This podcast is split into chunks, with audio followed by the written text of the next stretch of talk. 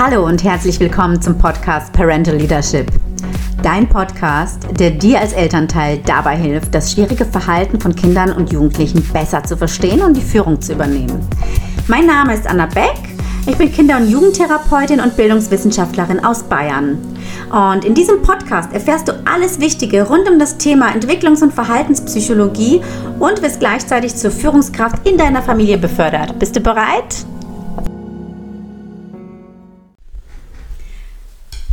Heute möchte ich mit dir darüber sprechen, was passiert, wenn Kinder gelernt haben, ihr Weinen zu unterdrücken und du erfährst, wie du es schaffen kannst, dass dein Kind wieder weint, wenn du erstmal für dich und für dein Kind erkannt hast, wie wichtig dieser natürliche Heilmechanismus ist. Einige Kinder lernen schon sehr früh ihr Weinen zu unterdrücken, da die Eltern das Bedürfnis zu weinen nicht verstehen und versuchen ihre Kinder dann davon abzuhalten. Bei Babys werden dann häufig Schnuller benutzt, häufiges Stillen, Kitzeln zum Lachen bringen und auch andere Ablenkungen, um das Weinen zu beenden. Da viele Eltern denken, dass es dann dem Baby besser geht, wenn es nicht mehr weint. Diese Vorstellung, dass das Weinen aufhören muss, ist in unserer Kultur so vorherrschend, dass sogar einige Ärzte Beruhigungsmittel verschreiben, um das Weinen eines Säuglings zu verringern. Man geht allgemein von der Annahme aus, dass es einem Kind oder einem Baby besser geht, wenn es nicht weint. Es soll ständig glücklich sein. Doch tatsächlich ist das Gegenteil der Fall. Es wird sich so lange nicht besser fühlen und quengelig sein und nörglich sein, bis es die Möglichkeit hatte, seine Spannungen und Frustrationen und Verletzungen durch den natürlichen Mechanismus des Weinens zu lösen. Vor allem bei Krabbelkindern werden diese Weinphasen häufig falsch verstanden. Und viele Eltern denken häufig, dass ihr Kind verwöhnt oder manipulativ ist, obwohl es lediglich seine Spannungen und Frustrationen loslassen möchte. Also Kinder werden häufig missverstanden. So haben die Eltern das Gefühl, dass es ihre Aufgabe ist, das Weinen zu beenden. Und ja, manche greifen dann zu Methoden wie sie lassen, die ignorieren ihre Kinder oder verwenden irgendwelche Ablenkungsstrategien. Einige Eltern suchen dann Zuflucht in Bestechungen, Drogen, Strafen, wenn andere Erfolge keine Methoden zeigen und, und, und. Ja, all das gibt es tatsächlich noch. Dazu gehörst du wahrscheinlich eher nicht. Hoffentlich. Und ja, das Ergebnis dieser frühen Konditionierung sind dann Kinder, die schon im Alter von zwei Jahren ungute Gefühle und Spannung angesammelt haben und keine Möglichkeit mehr sehen, ihnen einen akzeptablen Ausdruck zu verleihen. Solche Kinder weinen dann nicht sehr leicht oder auch nicht sehr häufig, weil sie sich nicht sicher genug fühlen, ihre Gefühle zu äußern. Viele von ihnen haben dann Unterdrückungsmechanismen entwickelt, um sich selbst vom Weinen abzuhalten, weil sie sich in ihrem Verhalten nicht vollkommen akzeptiert fühlen. Eine übliche Methode, wie Kinder sich selbst vom Weinen zurückhalten, ist zum Beispiel, dass sie sich etwas in den Mund stecken oder Zuflucht in übermäßig langem Saugen Typischerweise siehst du das an Daumenlutscherkindern und auch dem exzessiven Gebrauch von Schnullern. Einige neigen dann dazu, viel zu viel zu essen, besonders dann, wenn das Weinen häufig auch mit Essen und Nahrung zuvor beantwortet wurde. Ein weiterer sehr verbreiteter Unterdrückungsmechanismus ist das Herumtragen von Lieblingsdecken oder Spielzeug, was auch in der Psychologie als Sicherheitsobjekt bezeichnet wird. All diese Lieblingsgegenstände sind sogenannte Kontrollmechanismen, an die sich das Kind klammert, wenn es sich unwohl fühlt und sich nicht sicher genug fühlt, sich durch Weinen zu, ja, seine inneren Spannung zu lösen. Einige Kinder entwickeln sogar verspannte Gesichts- und Nacken- und Schultermuskulatur, nur um das Weinen zu vermeiden. Und verwenden selbststimulierende Handlungen, das kann zum Köpfchen anhauen sein am Bettchen, äh, masturbieren, hin und her schaukeln, um sich von diesem Bedürfnis zum Weinen abzulenken, weil ja, die Umgebung das nicht akzeptiert. Diejenigen Kinder, die Fernsehen dürfen, werden auch das als Ablenkung und als Abhängigkeit entwickeln. Die vielfältigen Unterdrückungsmechanismen, die, wie bereits erwähnt, auch in den folgenden Podcasts, die werden hier Kontrollmuster genannt. Und es existieren noch so viel mehr als die, die ich jetzt hier und äh, vorher schon erwähnt habe. Beinahe alles kann zu einem Kontrollmuster werden. So typische Kontrollmuster bei uns Erwachsenen sind zum Beispiel das Rauchen, Nägelbeißen, Trinken, Essen, Muskelverspannungen. Und es sieht so aus, dass ältere Kinder ihre Kontrollmuster nicht einfach aufgeben, sondern einfach in gesellschaftlich akzeptiertere verändern. Bei 14-Jährigen zum Beispiel wird das Nägelbeißen eher toleriert als das Daumenlutschen. So dienen auch beide Verhaltensweisen dem Zweck, dass das Kind seine Gefühle unterdrückt, weil es in einer Umgebung lebt, in der das Weinen nicht akzeptiert wird. Und so, ja, entwickelt es dieses, ja, im Außen sieht es immer sehr nervös aus, wenn jemand an seinen Fingern knabbert oder dran rumbeißt.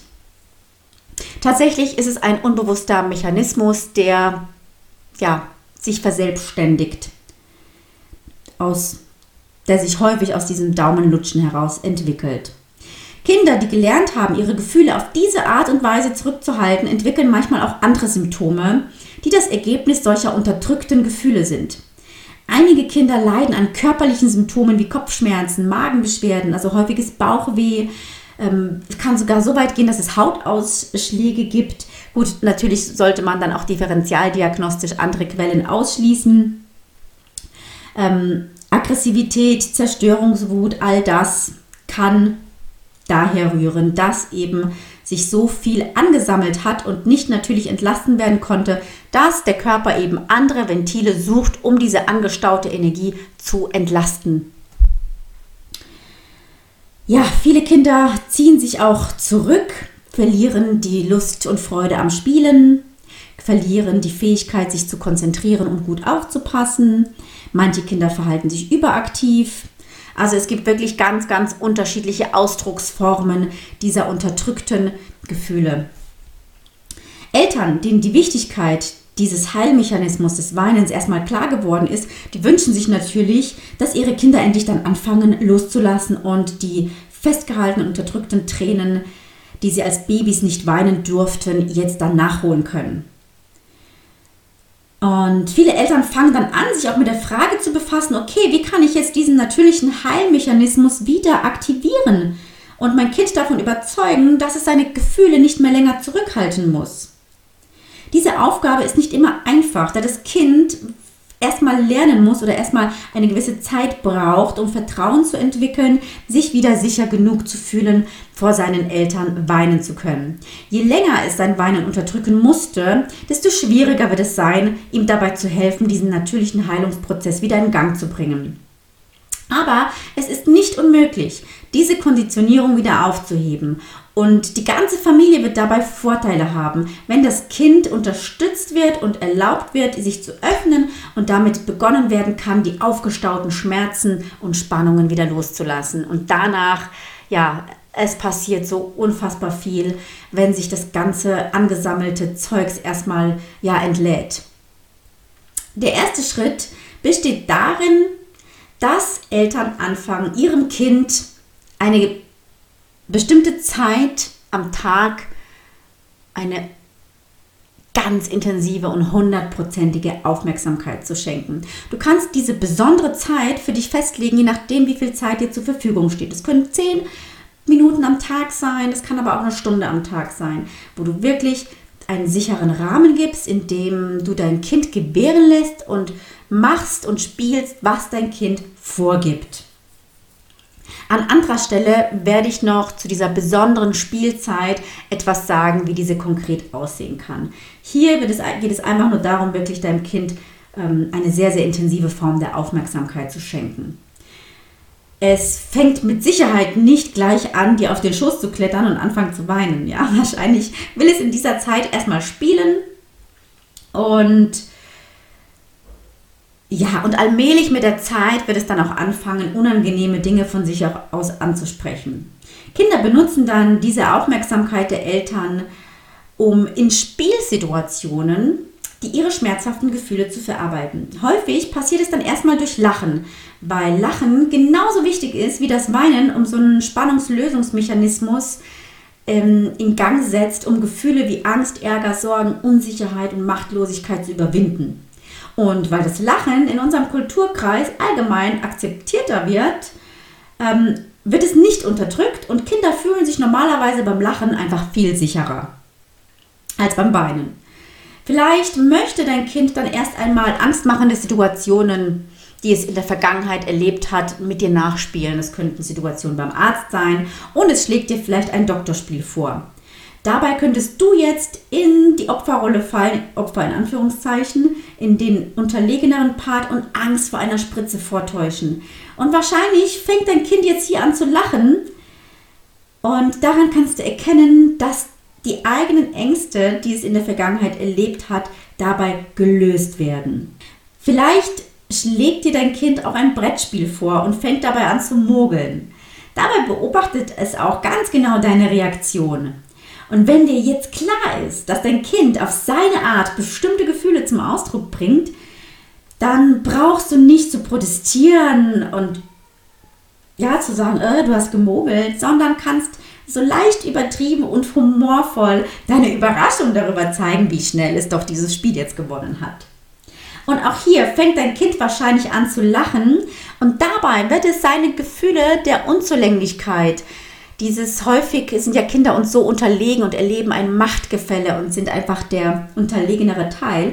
Und in diesem Spiel, wo es jetzt äh, die Machtverhältnis etwas umgekehrt hat, wird es seine Unzulänglichkeit ganz natürlich durch das Lachen entlasten können.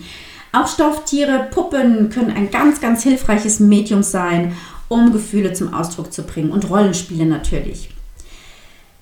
Auf jeden Fall solltest du diese regelmäßigen Zeiten der Aufmerksamkeit als eine gute Grundlage und eine wichtige Grundlage sehen, um diesen Schritt, ja, um diesen nächsten Schritt zu gehen, dass dein Kind die Möglichkeit hat, hier ein Stück weit die Führung und die Leitung zu übernehmen.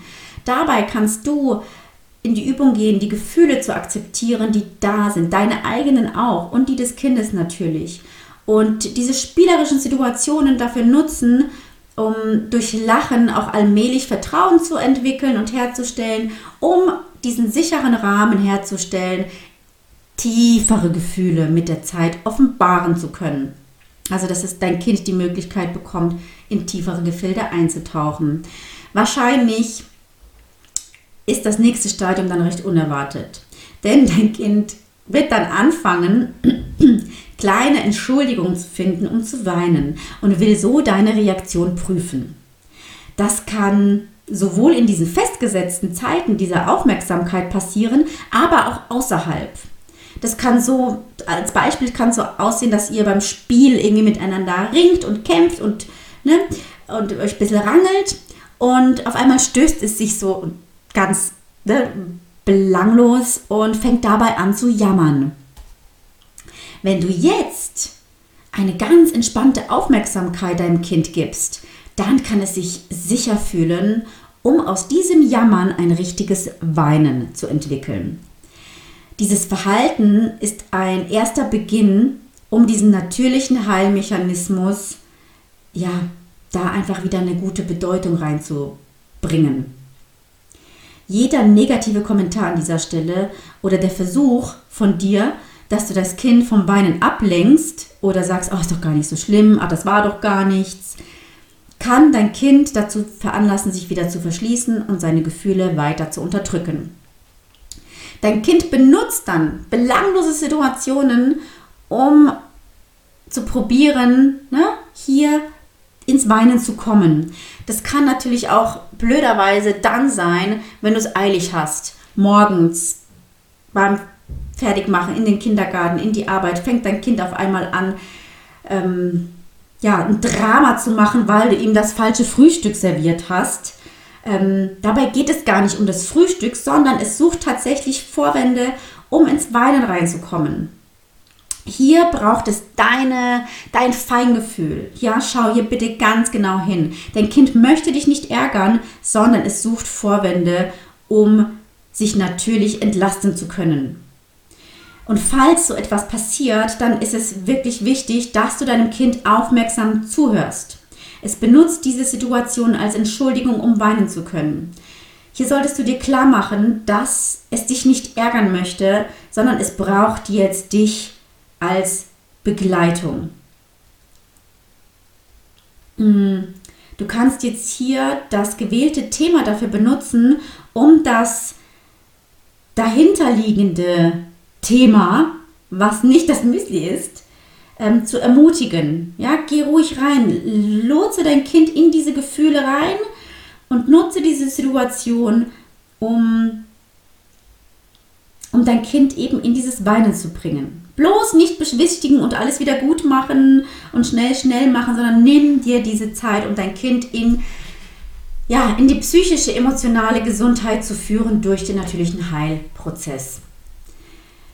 Fühlt dein Kind sich zu Hause erst einmal sicher genug, um seine Gefühle durch Weinen und natürliche Wutausbrüche mit Tränen zu lösen, dann wird es eine Zeit lang auch etwas hektischer zugehen, da es vielleicht sehr viele Situationen zu weinen benutzen wird.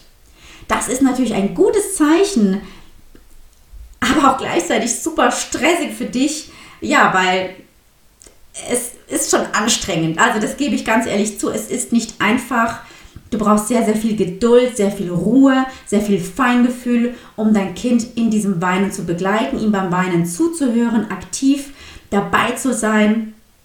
Stell dir vor, dieses Weinen ist ein guter Freund von dir und der klagt dir sein Leid. Nichts anderes ist es.